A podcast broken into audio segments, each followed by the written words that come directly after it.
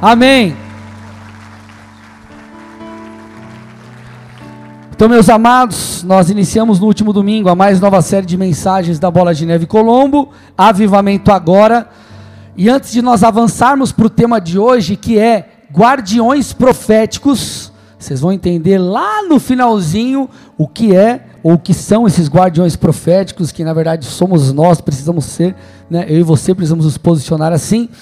Mas antes eu preciso aqui brevemente é, falar um pouco do que foi dito na semana passada. Por quê? Principalmente porque toda, todo início de série, eu preciso que você compreenda isso, é de extrema importância você absorver aquilo que é dito na mensagem inaugural. A mensagem inaugural ela dita um ela dita o rumo, ela dita o caminho, ela mostra, enfim, um trilho. Então, muitas coisas você que esteve no domingo passado aqui vai ouvir novamente, mas não é porque é mais do mesmo ou porque ah, o pastor ele é, não estava inspirado ou qualquer outra coisa parecida, né? Porque a palavra não depende da minha inspiração, depende da, do, do Espírito de Deus falando ao coração, mas não é por isso ou por falta disso, é apenas para que a gente possa sedimentar e estabelecer verdades que são extremamente necessárias. Fundamentos precisam ser estabelecidos intencionalmente. Eu vou falar de algumas coisas que você já ouviu. Amém, gente? Então vamos lá. Como começou tudo, toda essa questão dessa, dessa nova série?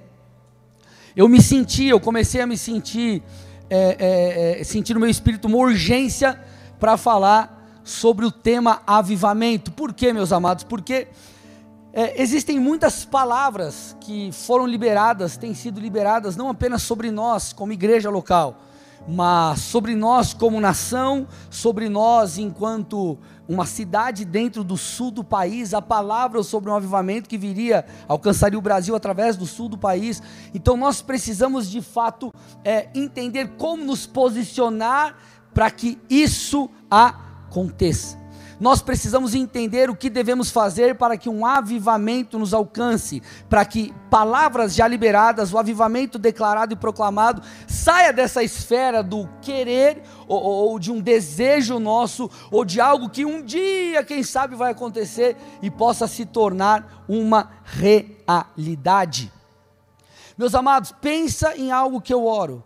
Eu oro e intercedo para que Deus nos visite. Eu oro e intercedo, querido, por você. Talvez você não saiba disso, né? Enfim, eu intercedo por você, eu intercedo por essa cidade.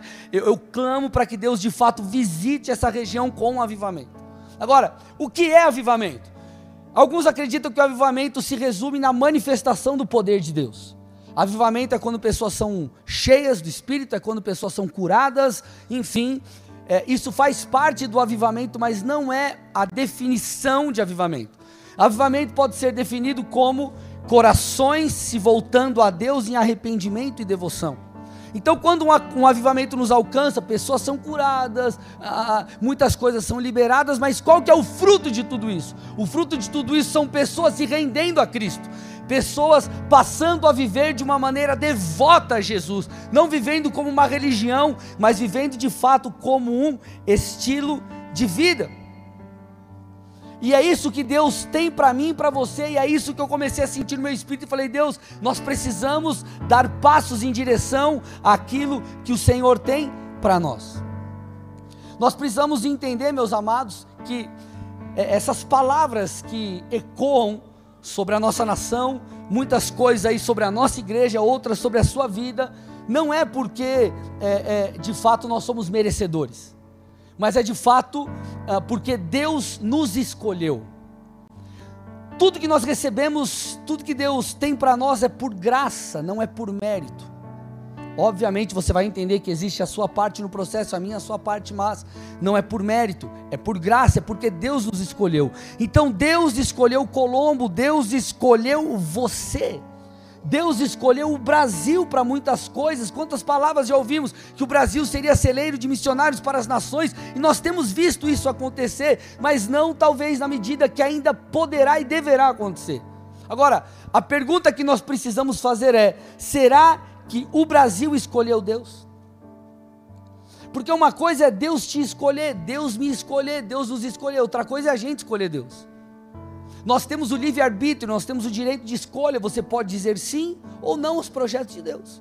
A, a Bíblia fala do jovem rico. Jesus chama ele para caminhar de maneira mais próxima. Isso exigia um posicionamento. Ele disse: Não, eu não quero, não estou disposto a dar esse passo para te seguir.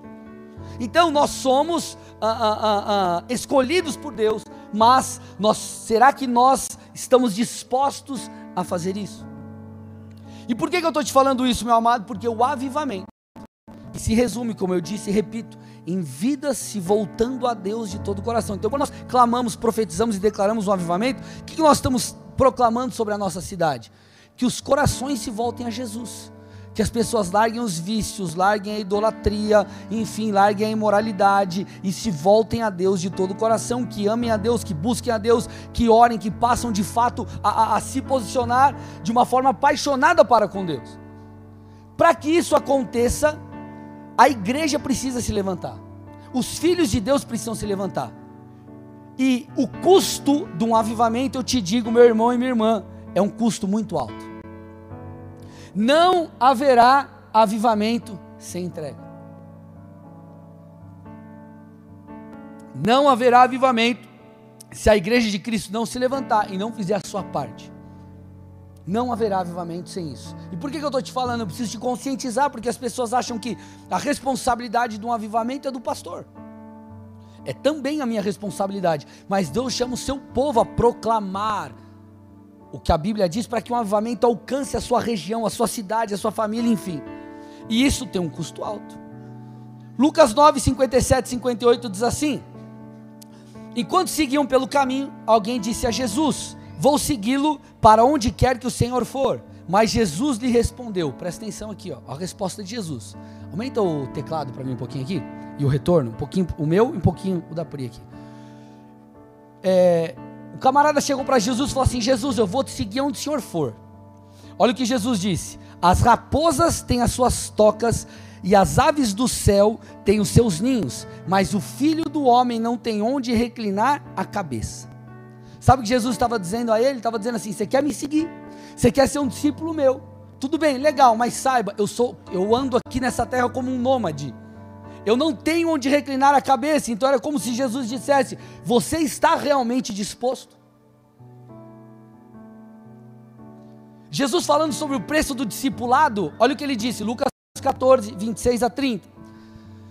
Se alguém vem a mim e não me ama mais do que ama o seu pai, a sua mãe, a sua mulher, os seus filhos, os seus irmãos, as suas irmãs e até a sua própria vida, não pode ser meu discípulo. E quem não tomar a sua cruz e vir após mim e vier após mim, não pode ser meu discípulo. Pois qual de vocês, pretendendo construir uma torre, não se assenta primeiro para calcular a despesa e verificar se tem os meios para concluir? Para não acontecer que, tendo lançado os alicerces e não podendo terminar a construção, todos os que a virem zombem dele, dizendo: Esse homem começou a construir e não pôde acabar. Então Jesus está dizendo: ei, para me seguir tem um preço. Para termos um avivamento tem um preço. Para você ser usado por Deus tem um preço. Para você receber unção tem um preço. Há um preço e Jesus está dizendo: você precisa calcular. Que, que ele está fazendo? Ele já, já está nos avisando antecipadamente. Vou fazer um paralelo para você entender, porque nós não podemos ser é, ingênuos. Quem aqui pretende, quem aqui pretende um dia empreender? Levanta a mão, pretende empreender. Legal. Pode ser, e eu espero em nome de Jesus, que tua empresa já rapidamente, poucos meses, dê lucro e vira uma bênção. Seja uma bênção em nome de Jesus. Só que quem já empreende sabe, irmão, que você tem que carpir muito mato para chegar lá muitas vezes. Você vai ter que pagar um alto preço. As pessoas elas acreditam que ela, começar, ela vai começar a empreender, ela fala assim, cara, eu ganho um salário mínimo por mês. Bom, vou começar a empreender, eu não tenho dinheiro guardado, mas vai dar certo, daqui seis meses já vou me programar para ir para Disney. ó, recebo o outro falando aqui, ó. É, o que eu estou tentando dizer? Pode ser, eu espero que seja isso. Mas talvez, irmão, o processo faça com que o máximo do parque que você vá é aquele parque que tem ali perto de Pinhais. No Tarumã ali, não tem um parque ali no Tarumã? No Tupã Park. Aí, pastor, está jogando praga? Não, irmão, entenda o que eu estou te dizendo. O que eu estou te falando é que você vai começar um negócio, você tem que entender que tem um custo, há um preço. E as pessoas seguem Jesus e acham que Jesus é um amuleto. É um trevo de não sei quantas folhas, o negócio vai dar sorte, e você vai orar, usar o nome de Jesus como uma varinha de condão. Em nome de Jesus. Aí. Vocês estão aqui, gente? Quer seguir Jesus? Olha para o irmão do lado. Quer seguir Jesus? Fala para ele. Tem um preço. O versículo 33 de Lucas 14 diz: Assim, pois, qualquer um de vocês que não renuncia a tudo que tem, não pode ser meu discípulo. Ele não está dizendo que você vai ter que agora vender todas as tuas coisas, abandonar o teu trabalho, como eu sempre digo, morar na igreja, virar tipo monge, crente. Não. O que ele está dizendo é que exige uma postura de santidade, de posicionamento, de arrependimento, de moralidade e abrir mão de todas as coisas que Jesus possa te pedir. Eu abri mão da minha carreira profissional para ser um pastor. Então há um custo para vivermos a vontade de Deus, há um custo para o avivamento, e a pergunta que nós precisamos fazer é: será que estamos dispostos? Eu tenho esses dias, meus irmãos, avaliado a minha real disposição. Eu tenho perguntado a mim mesmo, Senhor, até a mim mesmo, até onde eu estou disposto a ir? Até onde eu estou disposto a ir? E comecei a fazer uma autoanálise, Deus, o que mais eu preciso fazer, como eu preciso me posicionar, o que o Senhor espera de mim. Porque, gente, vamos lá, Joel profetizou sobre as primeiras e as últimas chuvas. Lá em Tiago nós vemos a mesma coisa, enfim, falando algo parecido. As primeiras chuvas apontam para um derramar que aconteceu em Pentecostes. Agora, as últimas chuvas, elas falam sobre um novo Pentecostes, um novo derramar que alcançará a terra antes da volta de Jesus. Então, esse novo derramar é de extrema importância para que a grande colheita venha e o Senhor Jesus volte. Alguns dizem assim: ah, mas puxa, pastor, eu queria tanto que Jesus voltasse logo. Você quer apressar a, a, a, a volta de Jesus? Irmão, clame pelas últimas chuvas. Se posicione. Agora, para que essa grande chuva venha, esse grande avivamento venha, que vai varrer as nações, onde nós veremos milhões aí de almas sendo salvas, existe um caminho. Joel 2, 15 a 17 diz. O mesmo Joel que profetizou sobre as primeiras e as últimas chuvas é o Joel que mostra o caminho, a rota para isso. Ele disse: Toquem a trombeta em Sião, proclamem um santo, um santo, um santo Jejum, convoquem uma reunião solene, reúnam o povo, santifiquem a congregação, congreguem os anciãos, reúnam as crianças e os que mamam no peito, que o noivo saia do seu quarto e a noiva dos seus aposentos, que os sacerdotes e ministros do Senhor chorem entre o pórtico e o altar e orem. Então, meu irmão, ele está dando um caminho. Se você quer viver um avivamento, na sua vida, um avivamento na sua família, um avivamento no seu ministério. Se você quer ser usado por Deus, se você quer unção, meu irmão, você precisa pagar o preço, você precisa orar, você precisa jejuar, você precisa buscá-lo e clamar por Ele. Não tem outro caminho. Agora, por que, que eu estou te falando isso? Porque, como eu disse, eu ainda estou trazendo um panorama da mensagem anterior, amém, gente? Avivamentos coletivos eles começam com avivamentos individuais. Todo, todo avivamento numa região, numa faculdade, numa cidade, uma, uma, coletivo, ele começa com Deus tocando alguém. Grandes avivamentos começam com pessoas em seu quarto de oração, muitas vezes sozinhas.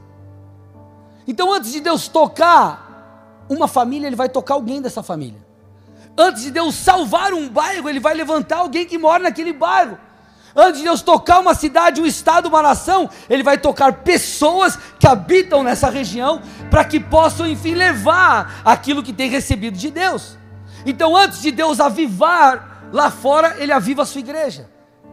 Na verdade, Ele aviva a igreja para que a igreja toque o mundo. Eu vou repetir: Deus aviva a igreja para que a igreja toque o mundo. Deus tem que avivar você para que você, em nome do Senhor, leve a glória que Ele entregou em Suas mãos. O reino que nós clamamos para que se manifeste lá fora, a Bíblia diz que é o reino que habita em nós, que há em nós, está em nós. Vocês estão aqui, gente? Então, por exemplo, antes de Deus libertar o povo do Egito, quem que ele tocou? Moisés. sozinho no deserto. Sozinho não, pastor, estava com os bichos. Tá bom, gente. Tocou Moisés, levantou Moisés, e a partir daquela visitação, enfim, ele fez o que? Libertou um povo. Quer um outro exemplo? Outro exemplo é o apóstolo Paulo. Antes de Deus tocar em larga escala os gentios, ele tocou Paulo. E Paulo pôde o que? Levar aquilo que Deus confiou em suas mãos. Grandes avivamentos começam com avivamentos individuais. E talvez você está lá se menosprezando, ai, mas a minha família, como que vai ser? Eu tenho aqui, pastor, cinco irmãos, dez tios, quinze primos, mais um monte de gente, como que eu vou alcançar todo mundo sozinho? Se levante, irmão. Deus está esperando você se levantar. Você já parou para perceber que Deus te levantou, talvez como um remanescente na sua família? Ah, mas puxa vida, eu olho para a família do fulano de tal, é a quinta geração de pastor, tá? Você acha que eles sempre foram crente? Alguém se levantou um dia, alguém se converteu, alguém entregou a vida a Jesus, e a coisa começou. Ai, pastor, mas lá no meu trabalho, Santo Cristo Jesus amado, é uma desgraceira. Ei, meu irmão, quem sabe Deus não vai te levantar ali? Não se menospreze, mas entenda, mas entenda que você está do lado vencedor. Sabe como a nação de Israel abandonou a idolatria Baal? Por causa de um profeta chamado Elias. Esse homem se levantou e por causa de Elias, enfim, a idolatria foi combatida no meio do povo de Deus. Eu não estou te falando que você é o super-homem espiritual e você vai varrer o Paraná inteiro só por causa de você, não é isso. Mas o que eu estou tentando te dizer é que Deus está tocando a sua vida, Ele está te levantando para que, mediante o seu exemplo, outros se levantem também.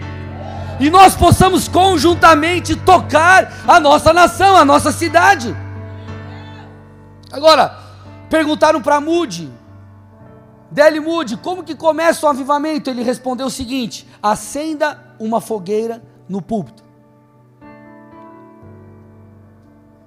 Ah, pastor, legal, mas isso é para você que é pastor, meu irmão. Talvez o seu púlpito não seja a igreja. Talvez o seu púlpito seja a sua casa, seja o seu bairro, seja a sua empresa, a sua escola. Se Deus avivar você, Ele pode começar um avivamento ali onde você trabalha, onde você estuda, onde você mora na sua família. Eu vou profetizar: se você permitir, em nome de Jesus, o Senhor te avivar, o Senhor te despertar, você ser cheio do Espírito, Ele avivará a sua casa, Ele avivará o seu bairro, a sua empresa, a sua escola, a sua faculdade, em nome de Jesus. Aleluia!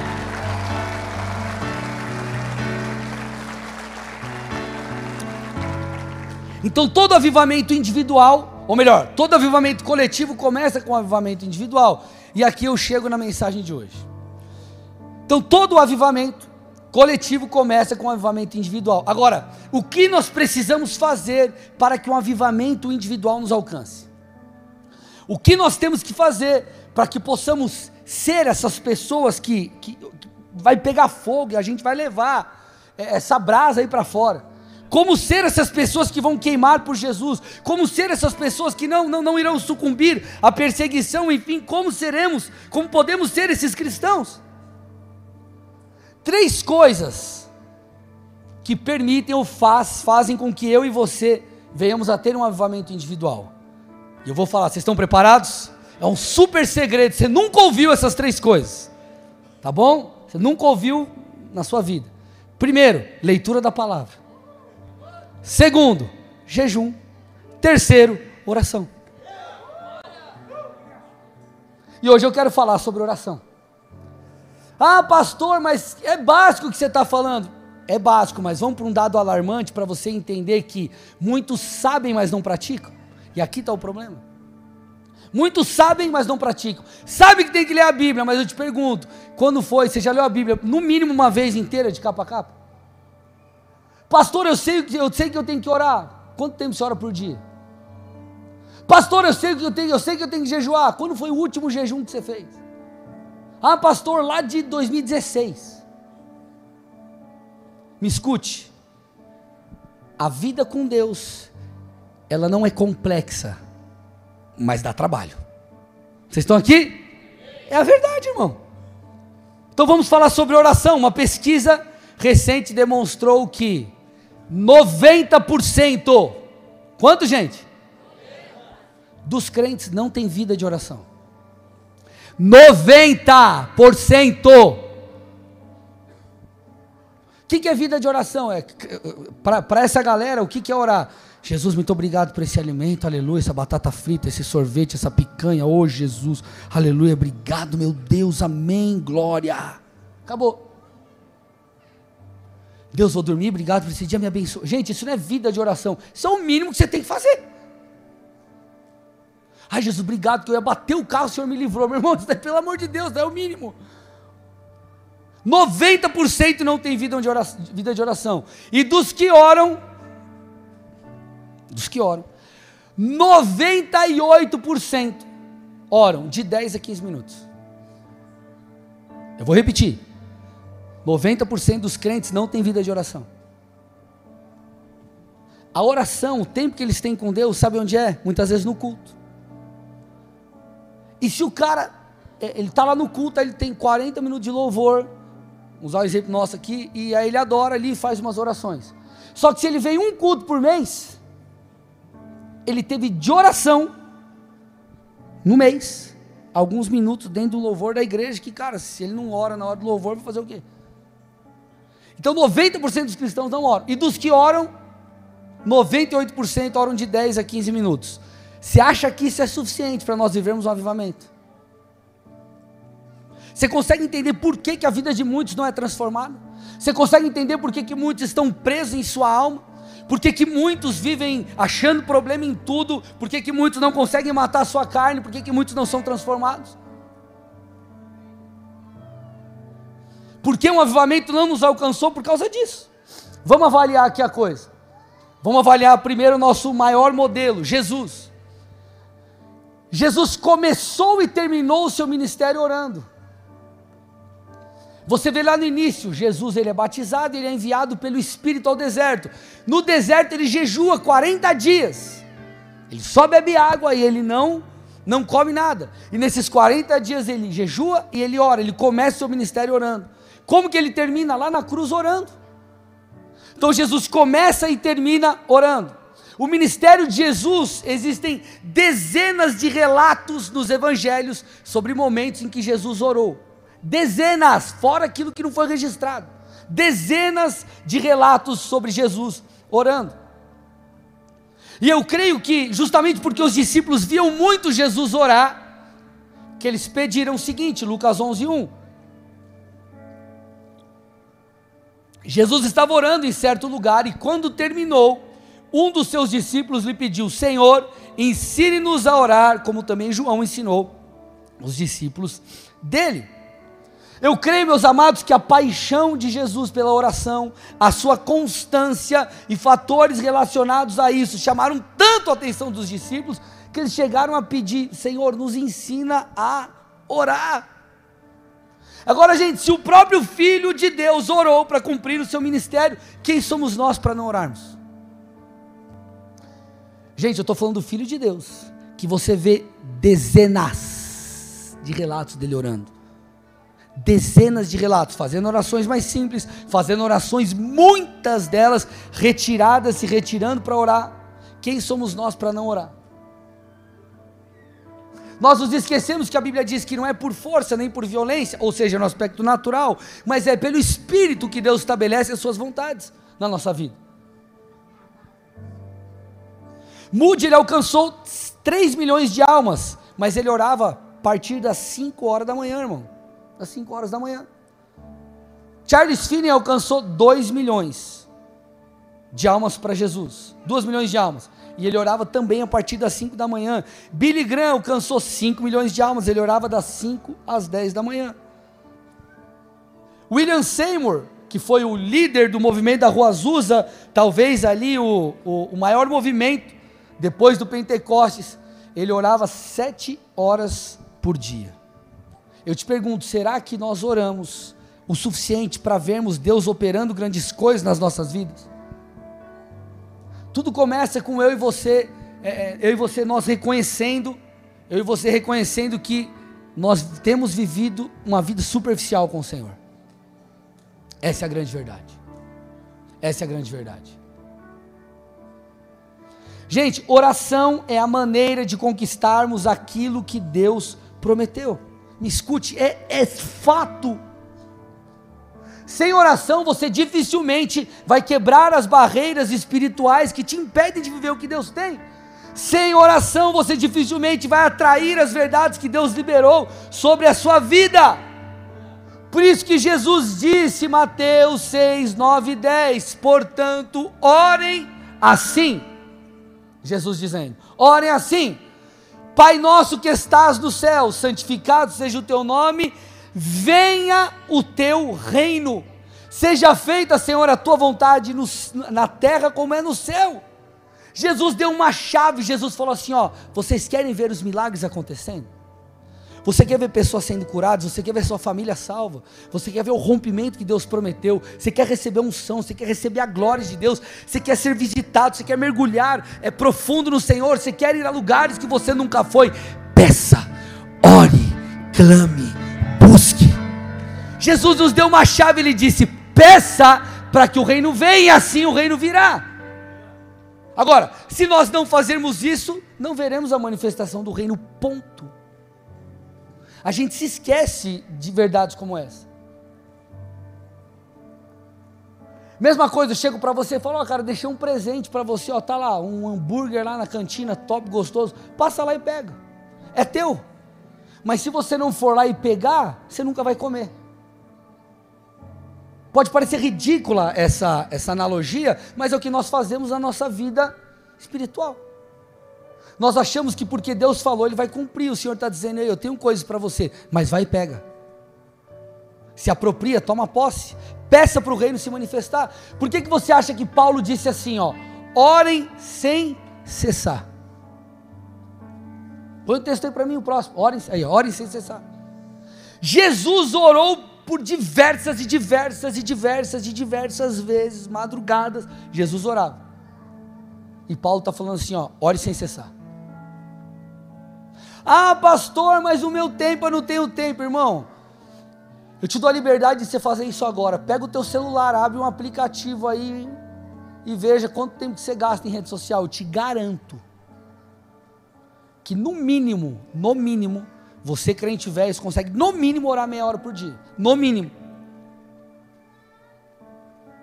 No mínimo. Sabe o que Paulo falou para os irmãos de Éfeso? Orem, Efésios 6,18, orem em todo o tempo. Orem todo o tempo no Espírito, com toda oração e súplica, e para isso vigiem com toda perseverança e súplica por todos os santos. Pastor, mas eu cheguei agora na igreja, misericórdia, o primeiro dia, você está falando que eu tenho que orar meia hora, nunca vi nem num culto. Respire, irmão. Se você chegou agora, relaxe. Mas você que é crente velho, irmão, Preste atenção no que a gente está falando aqui. Porque a, a, a gente, a, a gente deseja tantas coisas, mas a gente não se posiciona para. Eu quero ver uma mudança na minha vida, pastor. Eu preciso largar a pornografia, eu preciso largar isso e aquilo. Começa ajustando aquilo que você mexe no teu celular. Pastor, mas eu preciso, não sei o que. Se posiciona. Jesus orou, nos, nos, falou, nos ensinou como orar. Paulo fala sobre orar sem cessar, fala sobre orar em todo tempo. Segundo Crônicas 7,14, o texto tão conhecido. Se o meu povo que se chama pelo meu nome se humilhar e orar, buscar e se converter de seus maus caminhos, eu ouvirei dos céus, perdoarei os seus pecados, e então sararei a sua terra, mudarei a sua vida. Então, meu irmão, me escute, você quer ser avivado? Ore. Você quer ver uma mudança na sua casa? Ore. Você quer ver uma cidade sendo alcançada? Ore. Você quer ver a glória de Deus se manifestar? Ore. Ore. Ore. Grandes avivamentos são gerados em pequenos quartos de oração. Experimente orar pela tua casa. Experimente orar pelos teus amigos. Experimente orar por você. Experimente interceder pela sua cidade. Não há despertamento sem oração. Me escute, gente. Vocês estão aqui, gente? Vocês estão avoados, vocês estão prestando atenção? Avivamento gera despertamento e o despertamento produz mudança na sociedade. Agora, o avivamento, ele não é lá fora, o avivamento é com a igreja. Deus aviva a igreja para que a igreja se levante, desperte e através de suas obras possa tocar o mundo. Agora, não há um avivamento sem oração, não há avivamento sem eu e você nos voltarmos a Deus, sem passarmos tempo com Deus. Você já parou para perceber que talvez o diabo está te roubando por muito tempo já? Você não percebeu?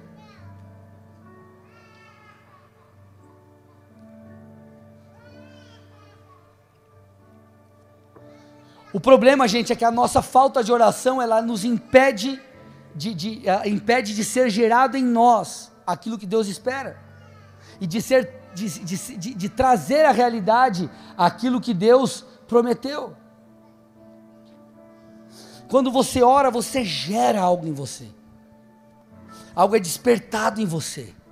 Quando você ora e intercede por algo, você traz aquilo que Deus já falou, você traz a verdade da palavra à existência. Jesus conquistou a cura de enfermos na cruz. Agora, para isso você tem que fazer o quê? Orar. Deus, eu me aproprio disso. Se você não orar, você não vai romper com as barreiras e vencer os demônios que se levantam contra a vontade de Deus na sua vida. Gente, é uma batalha espiritual. Você precisa entender isso. Se nós queremos um avivamento, nós temos que orar. Se você quer ver as promessas de Deus se cumprirem na sua vida, você tem que orar. Se você quer a salvação da sua casa, você tem que orar. Se você quer que Deus te unja, você tem que orar. Se você quer receber graça e poder de Deus, você tem que orar. Por que, que Paulo diz: busquem com zelo os melhores dons? Você tem que buscar. Deus, eu quero curar enfermos. Você já orou por isso? Deus, eu quero ser poderosamente usado pregando a palavra. Você já orou por isso? Parece simples, e na verdade é simples. Você precisa fazer. Vocês estão aqui, gente?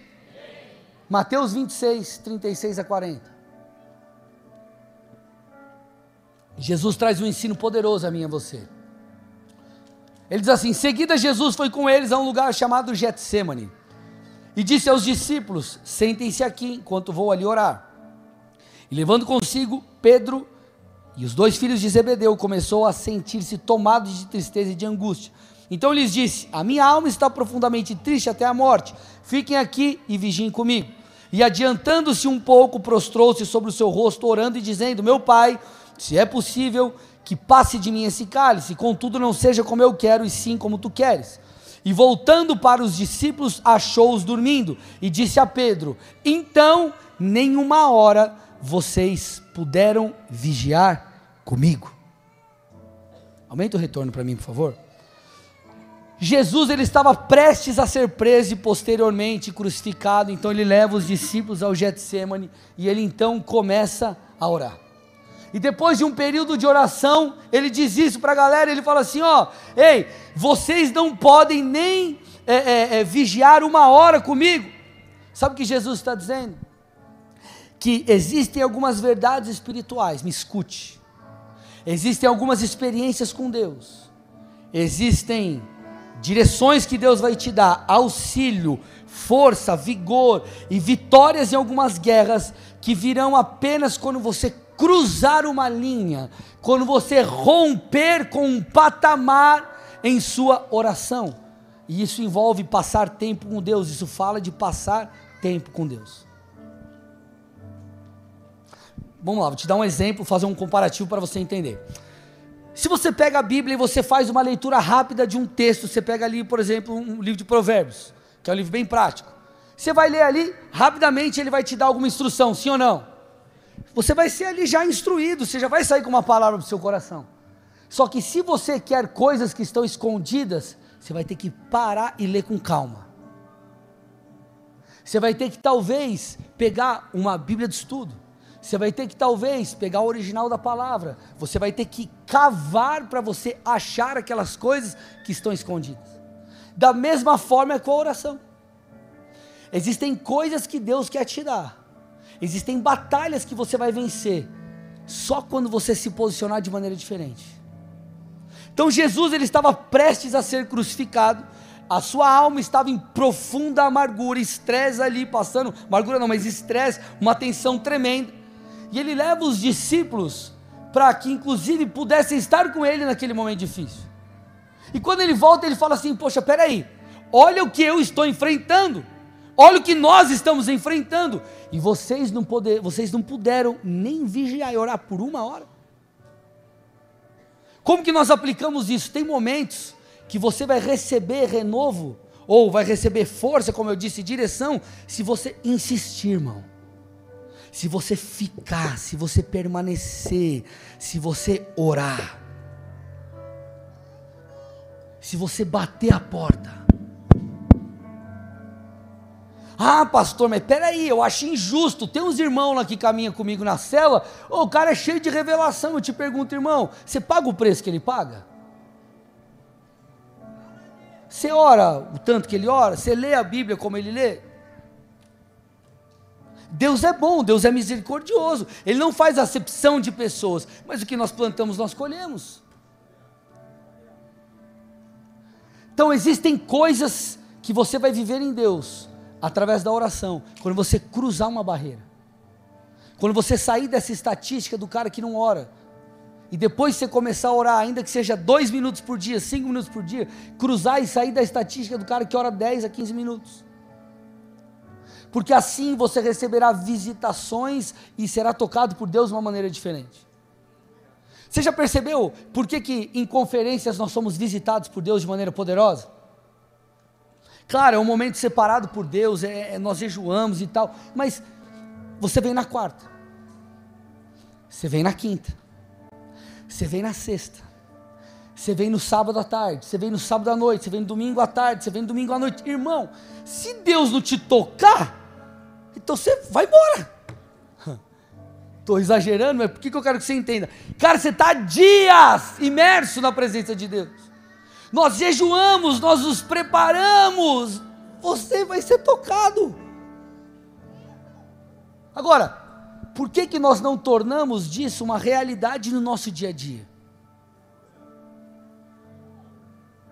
Pastor, eu vou no culto e eu não sou visitado. Eu te pergunto, você gastou, você gastou teu dia com o que hoje? Ah, pastor, então você está dizendo que eu tenho que ficar o dia inteiro só orando. Não é isso, irmão, que eu quero só que você tenha consciência que às vezes você passou o dia fazendo um monte de coisa, você maratonou. O que você assistiu? O pastor assistiu uns cinco filmes de terror. Aí você vem para a igreja, irmão. Eu sei que eu exagerei um pouco, mas vamos lá, você alimentou a sua alma com um monte de coisa. Aí você chega aqui, chega atrasado, 7h20, com a cabeça toda atribulada. Você acha que você vai se conectar? Não vai direito. Experimente no próximo culto, antes de você sair, Fica lá 15 minutos com Deus, falando: Deus, eu vou aquietar minha alma aqui. Eu vou colocar o meu coração diante da Sua presença. Fala comigo hoje no culto. Ministra a minha vida. Vai no carro, cara, liga o louvor. Vai, cara, se prepara. Se prepara. Você vai ver se Deus não vai te tocar. Então o que eu quero que você entenda? Nós precisamos cruzar uma linha. Cruzar uma linha. Você precisa insistir. Oração, meu irmão, é disciplina. Leitura da Bíblia é disciplina. Perguntaram para mim esses dias, eu terminei meu 25 livro do ano, ontem. E perguntaram para mim, pastor, como que você faz? Como que você fez para ler tanto livro? E eu já fiquei de cara, porque eu vi um outro pastor, esse dia postou ele, meu quadragésimo livro do ano. Eu falei, misericórdia, Jesus. Eu, como que eu faço para chegar lá? 25. Sabe o que eu falei para a pessoa? Eu falei, eu coloco uma meta de ler um capítulo por dia. E aí chega um momento que eu estou lendo, se é um, um, livro um pouco mais longo, um capítulo um pouco mais longo, que eu fico, você fica desgastado. Sabe o que eu faço? Eu não paro, eu continuo lendo. Não tem diferença nenhuma para mim e para você, de mim para o outro que deu 40. É só uma questão de escolha. Pastor, mas eu queria receber mais de Deus. O que, que você faz no domingo à noite? O que você faz na terça, na quarta, na quinta, na sexta? Pastor, eu quero uma mudança. Qual foi a sua escolha? Qual tem sido a sua escolha? Simples assim. Atos 1, 3 a 5. Diz assim a Bíblia.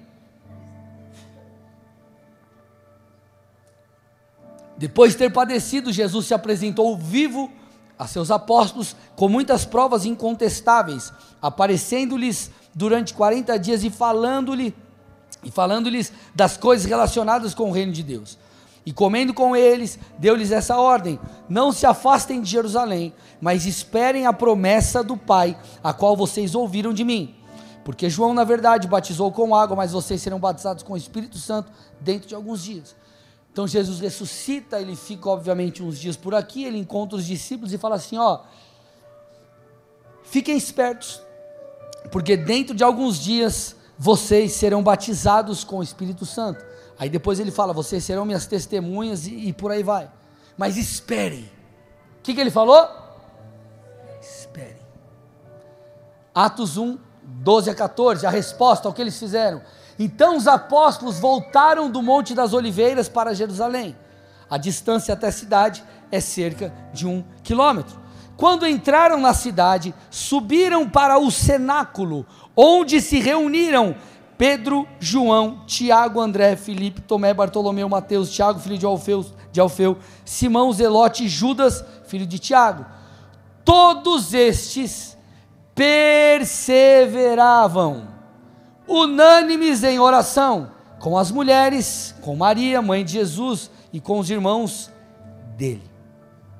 Pastor, mas é, Jesus prometeu o Espírito e a coisa simplesmente veio, irmão. Jesus falou: espere, permaneça, invista tempo, valorize. E o que, que eles fizeram? Juntou a tropa e eles foram para o cenáculo e eles perseveravam em oração.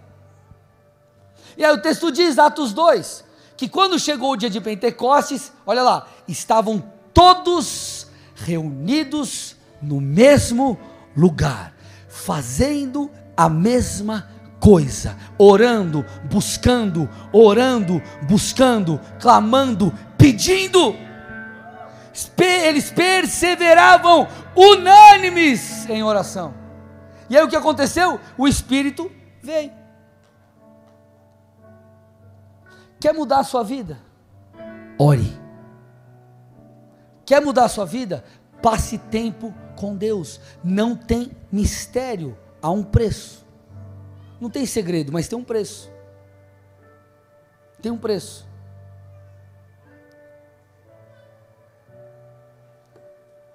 É, é, é, interessante, quando a Bíblia fala em Apocalipse, ela fala sobre os, os cristãos, fala sobre ou melhor, fala sobre dois tipos de cristão e um que é o ímpio. Fala sobre o quente, o morno e o frio.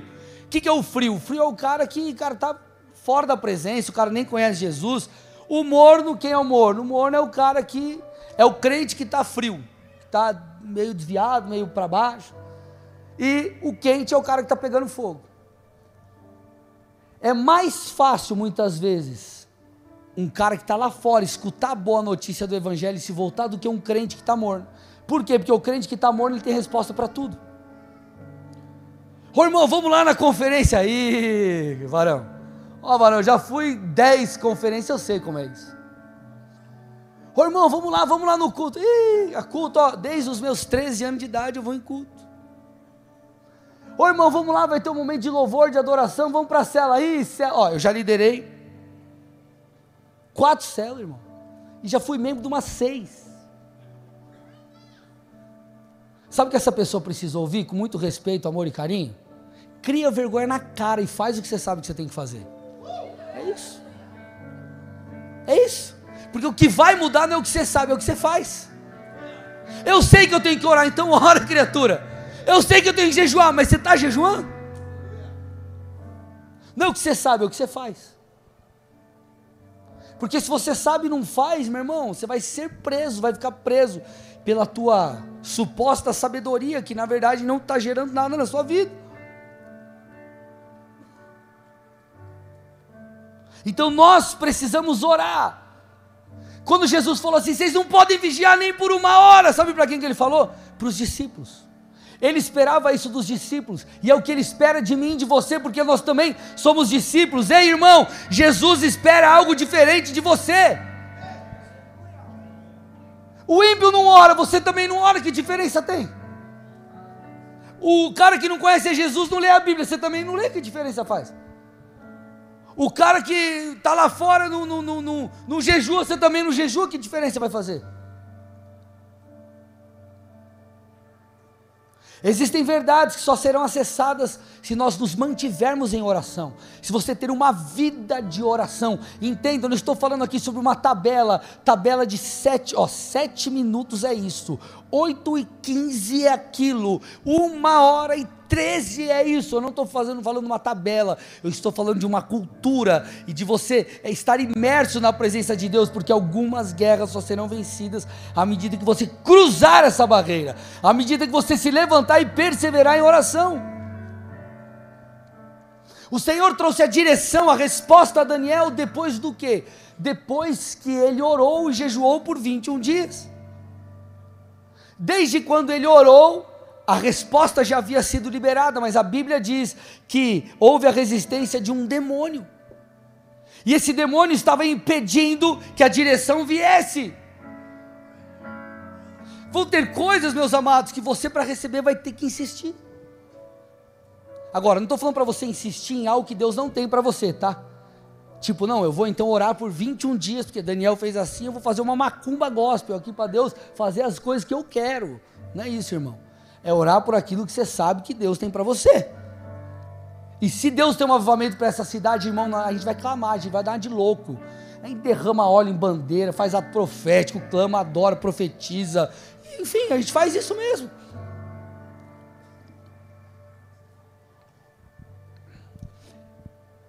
Posso mais um pouquinho? Paulo falando para a igreja de Corinto, 2 Coríntios 3,18, ele diz assim: ó. Nós somos transformados, a parte B do texto, de glória em glória na sua própria imagem. Então, Paulo está dizendo assim, ó, nós seremos transformados à imagem de Deus. Imagem no original fala também de semelhança moral, fala de caráter, fala de uma mudança, de uma transformação que acontece na gente como crente. Só que ele fala assim, ó, como que nós seremos transformados? Quando nós contemplarmos a glória do Senhor. Sabe o que é contemplar? Contemplar é olhar para algo por muito tempo. Olhar para algo de maneira fixa por muito tempo, com atenção e por muito tempo para algo. Isso é contemplar. Você fica contemplando, você olha e fala: Uau! É isso. Uau! Isso é contemplar. Você fica contemplando a beleza de algo.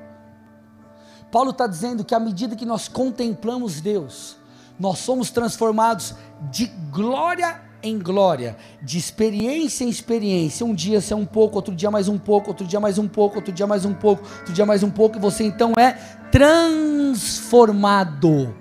À medida que você passa tempo com Deus. Irmãos, já percebeu? Quando você, depois que você casou, você pegou umas paradas aí da. da né? eu, eu mudei, por exemplo, de São Paulo para cá. Quando eu converso com algum paulistano lá, os caras falam: meu, você nem tem mais sotaque de paulista. Quando eu mudei para cá, eu falava muito meu, muito humano. Agora eu falo com os caras, falo, daí. Porque eu peguei, porque eu convivo aqui. Quer ser crente? Caminha com Deus dos crentes. É simples. Quer ser crente? Leia a Bíblia dos crentes. Quer ser crente? Ora ao Deus dos crentes. Contemple Deus. A contemplação mudará você. Pastor, eu não consigo me santificar, meu irmão. Eu duvido você mergulhar na presença de Deus. De fato, pagar o preço. Eu duvido que você não vai ser mudado. Sabe por que eu duvido? Porque a mudança não vem de você, ela vem de Deus. Deus, o Espírito te convence, o Espírito te ajuda e você responde. Então o avivamento pessoal ele virá quando nós orarmos. Quando nós pararmos de fato, meu irmão, de dar desculpas, porque é, a tua vida ela pode ser diferente da minha, da pessoa que está do teu lado, de todo mundo, em muitos aspectos. Porém, todo mundo aqui vive uma vida corrida. Quem aqui você fala assim, pastor, eu tenho, eu tenho muito tempo sobrando, pastor, tenho tanto tempo sobrando, tem hora que eu não sei nem o que eu faço. Quem vive assim? Agora, por que, que outros oram e você não ora? Por escolhas? Então nós precisamos romper com a barreira que nos limitam. Ah, mas eu estou cansado, fica de pé e lê. Ah, não consigo orar, dá um jeito. Ah, mas eu não consigo, vai, faz, faz alguma coisa. Eu duvido que se o teu chefe chegasse para você e falasse assim, ó, eu tenho uma proposta para te fazer. Teu salário vai quadriplicar. Mas você tem uma missão. Você tem que fazer 100 horas de curso em 7 dias. Curso online. Irmão, 7 dias dá quanto? 150 horas, né? É, é isso? Não. Ah, sei lá, mais ou menos isso. Irmão, você vai mal ter que dormir. Você vai passar o almoço assistindo o curso, mas você vai dar um jeito, sim ou não? Não, fala a verdade. Agora, por que, que a gente não gasta meia hora orando num dia que tem 24 horas? Por que, que a gente não prioriza a nossa vida a fim de falar assim, cara, domingo é dia de culto? Eu falo isso para todo mundo, eu falo para minha esposa, domingo é dia de culto. Quando eu estou de férias, às vezes eu, eu saio de férias, eu vou dar uma volta, eu estava de férias, acho que foi fevereiro. Aí eu falei, ah, domingo vou numa outra igreja. Fui lá na igreja do Subirá. Ele estava, falei, ah, vou pegar um culto lá. Fui lá com a família, Subirá. Chegou lá o cara, oi pastor, beleza? Eu falei, meu Deus, cara. Quando eu vou, estou de férias, eu vou dar uma volta no shopping domingo, eu falo, meu Deus, o que eu estou fazendo aqui? Eu me sinto um mortal, um, um, um sei lá, um pecador. Não que tenha um problema, mas o que eu estou tentando te dizer, foi estabelecida uma cultura. Gente, os judeus oram três vezes ao dia, os muçulmanos cinco vezes por dia, e os crentes? Estou indo para o final, vocês estão comigo aqui ou não? Jesus ensinou uma parábola poderosa, Lucas 18, 1 a 7. Jesus lhes contou uma parábola para mostrar que deviam orar sempre e nunca desanimar. E aí ele começa: em certa cidade havia um juiz que não temia a Deus, nem respeitava ninguém. Havia também naquela mesma cidade uma viúva que sempre o procurava, dizendo: Julgue a minha causa contra o meu adversário. Por algum tempo ele não a quis atender, mas depois pensou assim: é bem verdade que eu não temo a Deus nem respeito ninguém. Porém, como esta viúva fica me incomodando, eu vou julgar a sua causa para não acontecer que por fim venha molestar-me. Então o Senhor disse: Ouçam bem o que diz este juiz iníquo. Olha lá, olha o que ele está falando. Jesus falou assim: ó, gente, vou contar uma historinha para vocês. E essa historinha para vocês perceberem que vocês têm que orar sempre e não desanimar. E aí ele fala assim: ó, tinha uma cidade que existia um juiz que ele era muito mal, ele não tinha piedade de ninguém, era um cara sem misericórdia. E tinha uma viúva lá. E essa viúva, ela importunava esse juiz. Importunava, julga minha causa, julga minha causa, julga minha causa. Aí esse juiz, que é um cara ruim, olhou e falou assim: Olha, eu, eu sei que eu não estou nem aí para ninguém, mas essa mulher ela fica me perturbando de noite, então eu vou julgar a causa dela. Aí Jesus disse assim: Ei, presta atenção. O que diz esse juiz iníquo? Será que Deus não fará justiça aos seus escolhidos, que a Ele clamam dia e noite, embora pareça demorado em defendê-los? Jesus está dizendo: se esse camarada que era ruim, porque é, pediu, pediu, pediu, ele julgou a causa. Eu sou o pai de vocês. Se vocês me pedem pão, eu não dou uma pedra. O que, que eu, Jesus está dizendo o quê? Ei, gente, vamos orar. Você quer, quer que eu intervenha na sua vida? Ore. Você já viu aquela frase de caminhão? Ora que melhora. Olha para o irmão do seu lado e fala: Ora que melhora, irmão.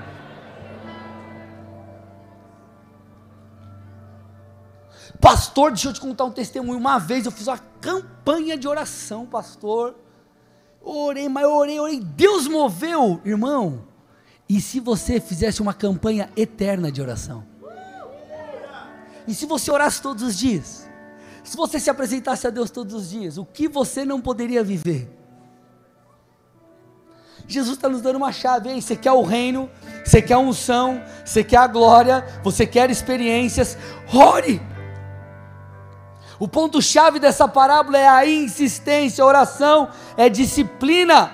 Só que o texto diz na sequência: Digo a vocês que depressa lhes fará justiça, contudo, quando o filho do homem vier, será que ainda encontrará fé sobre a terra?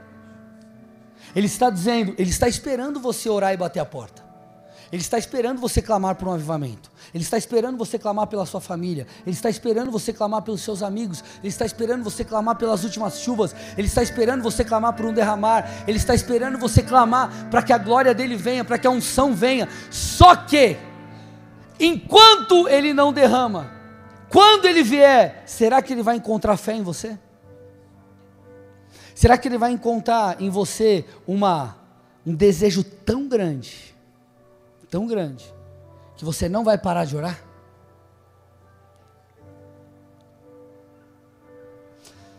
Enquanto Jesus não faz, sabe o que ele enquanto Jesus não cumpre a promessa, enquanto ele não derrama, sabe o que ele faz? Ele prepara o seu coração, ele desenvolve em você uma paixão ainda maior. Há muitos anos eu venho clamando por avivamento sobre essa cidade. E sabe o que isso tem feito comigo? Cada vez desejar isso com mais força. Me feito buscar mais e mais profundamente a glória de Deus. Ao invés de você murmurar porque a coisa não, não, não, não acontece, desfruta do processo, permite Deus realizar grandes coisas em você no processo. É isso que a gente tem que fazer porque Deus está trabalhando enquanto a coisa não acontece. Então, meu irmão, ore até você gostar de orar. Ore até que ele venha, ore até que o avivamento chegue, ore até que você seja avivado, ore. Eu não quero orar, não importa, ore. Uma, uma vez eu, eu falei para uma pessoa, não foi com essas palavras, mas eu quis dizer isso. Pastor, mas como você desenvolveu o hábito da leitura? Lendo.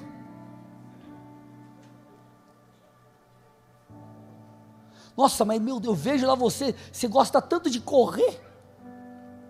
Não é o meu caso, tá? Eu não gosto de corrida, mas o cara lá gosta tanto de correr. Como que ele gostou de correr? Correndo, irmão. A primeira vez que ele correu foi uma desgraça. Ele queria nunca mais correr na vida. Mas depois de um mês, ele já estava gostando. Três meses, seis meses, um ano, dois anos, o cara virou pró. Por quê? Porque ele não se importou com aquilo que ele simplesmente sentia, ele fez o que tinha que ser feito. Pastor Hernani, que esteve aqui conosco na, na conferência, tem uma frase dele que é o seguinte: oração é como um depósito. Então você vai lá, você vai orando, orando, orando. Você está depositando lá, lá na conta do céu. Depositando, colocando. Chega uma hora que você saca. Mas meu Deus, pastor, sedento foi animal. Foi animal, Deus queria que fosse assim, mas irmão, gente jejuou, gente orou, gente pagou o preço. Pastor, mas o culto, Deus me visitou, sabe por quê? Porque você estava sedento. Experimenta vir na presença de Deus com o coração duro, ele não vai, cara. Possivelmente nada vai acontecer. Só que o texto está dizendo: quando ele vier, será que ele encontrará fé na terra? Então será, meu irmão, que você vai fazer disso uma cultura? A gente se esquece de verdades como a que Jesus disse em Lucas 11, 9 e 10: peçam e lhes será dado, busquem e acharão, batam e a porta será aberta para vocês. Porque todo que pede recebe, o que busca encontra, quem bate a porta será aberta. É simples. Nós vivemos uma geração muito imediatista. Então hoje você vai, por exemplo, no, no você quer comer uma, um estrogonofe, você compra um estrogonofe congelado, põe no micro-ondas, só esquenta. Nossa, pastor, estou afim de uma, comer a carne. Aí para ficar chique o negócio, vai lá no mercado, na parte congelada está lá, steak. Carne zoada, bagulho zoado, mas você vai lá e steak. Você só esquenta lá no micro-ondas, sei lá o que você faz. Enfim, negócio tudo bonito, nome bonito, que desgraça de carne aquela. Mas tá lá. Agora, você quer comer uma carne boa? Irmão, tem que pagar o preço. Você tem que pagar o preço. Se quer comer uma carne top, você vai ter que gastar um dinheiro. Você, um açougue bom, pegar fila no açougue. Se é um churrasquinho, você tem que. ligar o fogo, deixar na temperatura certa, é tudo certo. Agora, quer comer um steak? Põe no micro. Olha para o irmão do lado e fala: quer um steak espiritual? Põe no micro.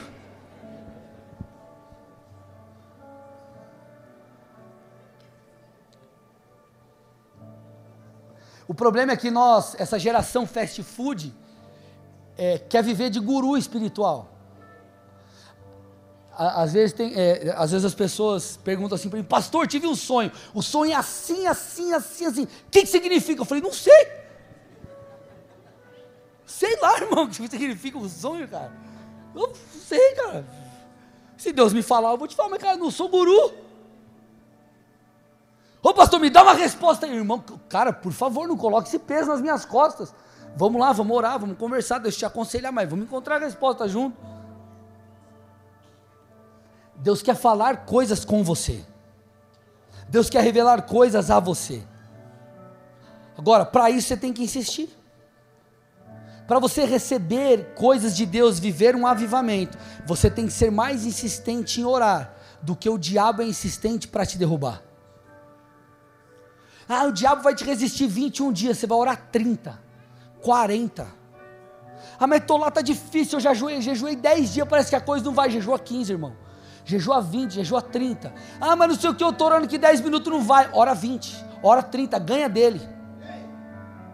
Resista ao diabo e ele fugirá de vós. Sabe o que é resistir? É opor-se. É se opor. Eu vou me opor. Eu vou. Eu vou buscar. Eu vou clamar. Eu vou declarar. Parece que a gente está do lado que já perdeu. Jesus falou: ligue na terra, que será ligado no céu. Ore para que o reino venha. Declare, profetize. E sabe o que a gente faz? A gente entra numa guerra como se nós não tivéssemos armas, sendo que nós temos as principais armas. Então você tem que insistir, você tem que romper essa barreira, você tem que estabelecer uma cultura. Então, meu irmão, saia daqui decidido amanhã começar a orar. Pastor, eu não tenho hábito de orar. Meu irmão, ore nem que seja cinco minutos, mas comece orando. Pastor, o que, que eu oro? Entra na presença de Deus e começa, olha para a tua vida e fala: o que, que eu preciso mudar? Começa pedindo perdão. Deus, eu preciso mudar. Começa agradecendo, começa falando com Deus, estabelece um relacionamento com Ele. Deus, obrigado por esse dia, obrigado por esse culto. Lembra de alguma coisa que você tem que orar e vai orando e vai desenvolvendo. Existem coisas que ninguém vai poder fazer por você. Teu líder de célula, teu pastor, ninguém. Ninguém. Ninguém. Nenhuma intercessão mudou a vida de Jacó. Ele teve que ir lá e lutar com Deus. Ninguém intercedeu por Moisés, ele teve que ir lá diante da sarça e ter um encontro com o Senhor.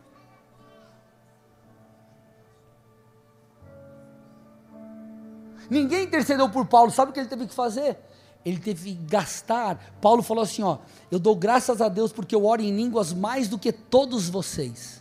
Gente, ele está falando para a igreja de Corinto, a igreja de Corinto. Os dons eram. A, a, tinha tanto dom ali, a galera se movia tanto nos dons que Paulo teve que botar ordem na casa. E ele falou assim: ó, no meio de toda essa galera eu sou o que oro mais. Nossa, pastor, que legal. É, será que é coincidência? Paulo ter orado tanto e ter sido um grande apóstolo que traz grande parte da doutrina bíblica para nós. Oh, que coincidência, Deus escolheu Paulo, escolheu, mas ele orava muito. Paulo jejuava, Paulo pagava o preço. Então, tem coisas que ninguém vai fazer por você. Eu posso te ajudar, mas eu não posso fazer por você. Deus governa o mundo em parceria com cristãos através da oração. Estou terminando, gente. Deus governa o mundo em parceria com os crentes que oram. Ah, pastor, então você está falando que Deus depende da gente? Não, não é que Deus depende da gente, mas é uma parceria. Quando você vai para o povo que estava escravo no Egito, Deus chama Moisés, sabe o que ele fala para Moisés? Ele fala assim: Moisés, eu ouvi o clamor do meu povo. Opa! Então tinha uma promessa de libertação? Tinha. Só que para essa promessa, para que essa promessa se cumprisse, o povo tinha que orar.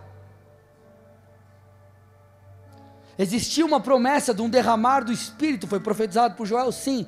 Mas Jesus falou assim: galera, ó, tá chegando a hora. Faz o seguinte: se retira e ore.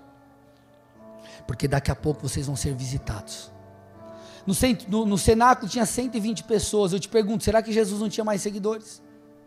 Será que outros não poderiam ser cheios também? Por que, que não foram? Porque não fizeram o que Jesus pediu. Queridos, Deus tem um avivamento para a nossa cidade.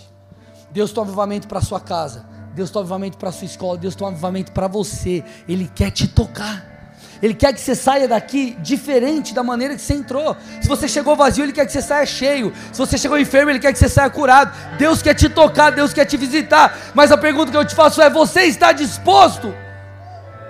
Porque quando nós oramos em, em, concordâncias com as palavras proféticas, quando oramos em concordância com a palavra, nós chancelamos aquilo que Deus está dizendo.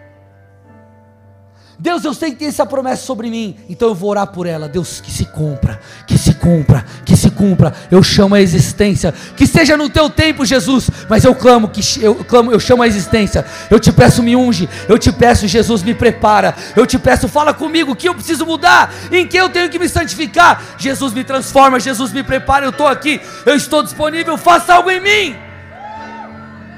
Não é receber a palavra, deixa ela estocada lá, guardada na, na, na no, no guarda-roupa e vou embora.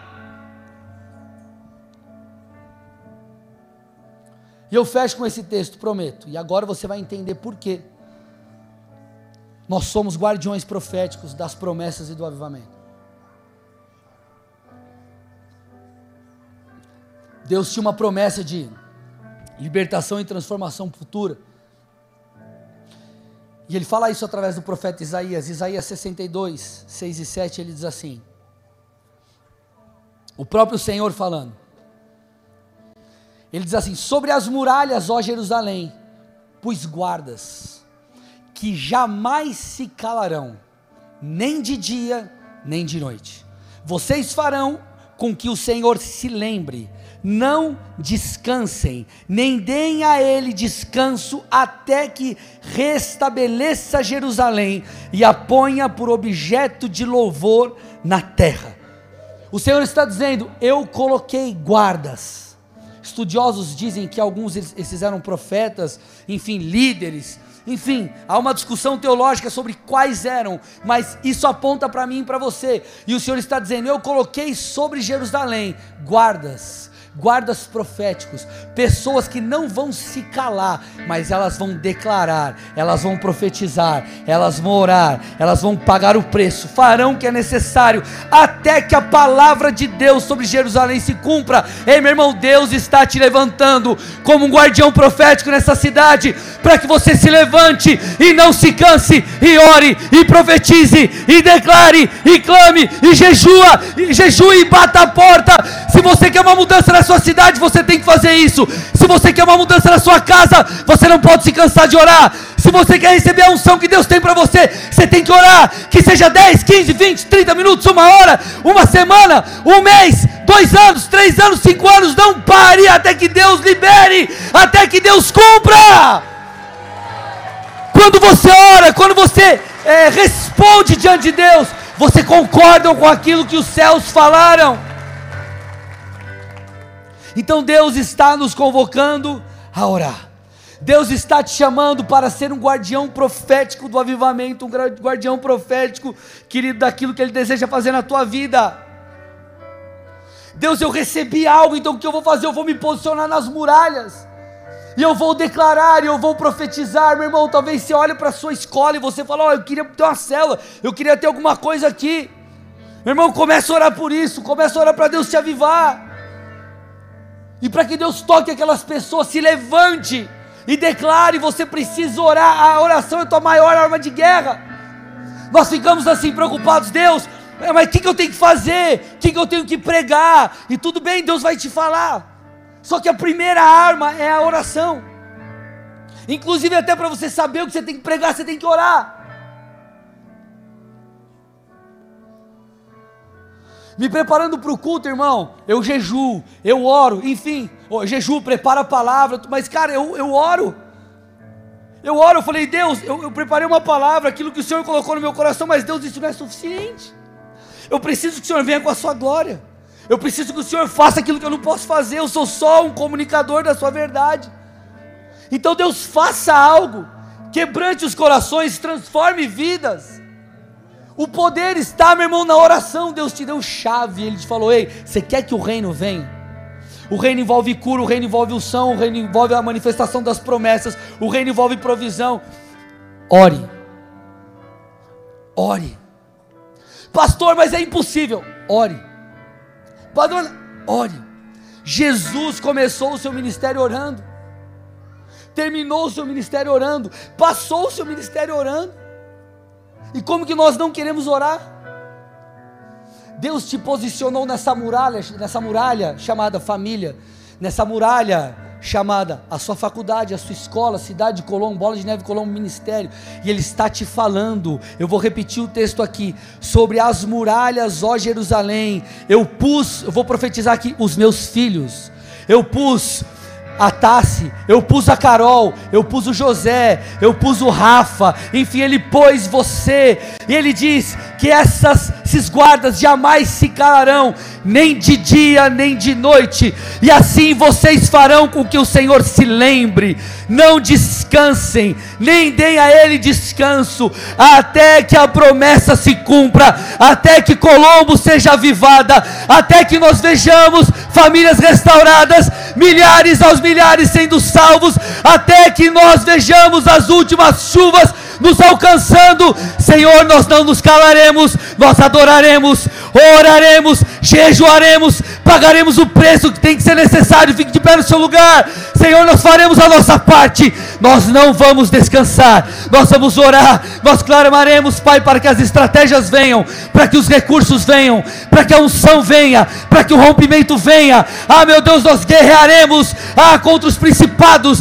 Ah, meu Deus, contra todo levante das trevas. Nós não vamos nos calar. Nós não vamos nos calar. Nós entendemos a luta. Nossa luta não é contra a carne, não é contra sangue. Ah, Senhor, mas então nós faremos uso das estratégias espirituais, em nome de Jesus. Então eu te peço, começa a levantar os teus filhos e filhas aqui. Começa, meu Pai, a despertar os seus guerreiros de oração. Ah, meu Pai, os meus irmãos, ah, como guardas, guardiões proféticos que profetizarão das trincheiras. Ah, meu Deus, das muralhas, que declararão a sua vontade, que orarão em concordância, meu Deus, com tudo aquilo que o Senhor tem, e nós assim veremos um avivamento, um avivamento, um avivamento. Eu te peço, vem nos avivar, vem nos despertar. Ah, Senhor, vem liberar sobre nós a tua unção, porque nós queremos ver famílias transformadas, nós queremos ver aqui as escolas, as faculdades, as empresas, ah, meu Deus, de Colombo transformadas. Nós queremos ver e profetizamos que veremos as bocas de fumo fechada. Nós veremos, Pai, em nome de Jesus, a tua glória e a tua santidade varrendo essa cidade. Nós veremos um despertar nos corações dos colombenses. Em nome de Jesus, as pessoas se voltarão a ti de todo o coração, em arrependimento, em devoção. Em nome de Jesus, nós nos levantamos, Pai. Nós não aceitamos ver tantos irmãos e irmãs desviadas tantas pessoas que pós-pandemia, ah meu Deus, deixaram de congregar e se esfriaram, nós declaramos e profetizamos que os olhos serão abertos, em nome de Jesus eles serão despertados, meu Pai, ah meu Deus, para Ti, eles se voltarão a Ti, em nome de Jesus Cristo, nós nos levantamos e clamamos por um liberar de dons, um liberar de unção. Ah, meu Deus, desperta. Faça algo que homem algum pode fazer. A tua palavra foi proclamada. Mas eu te peço, ah, meu Deus, dê essa identidade, essa consciência de guardiões proféticos que precisamos ser para ganhar as coisas em oração. Nós sabemos que avivamentos coletivos virão através de avivamentos individuais. Então eu te peço, aviva a tua igreja.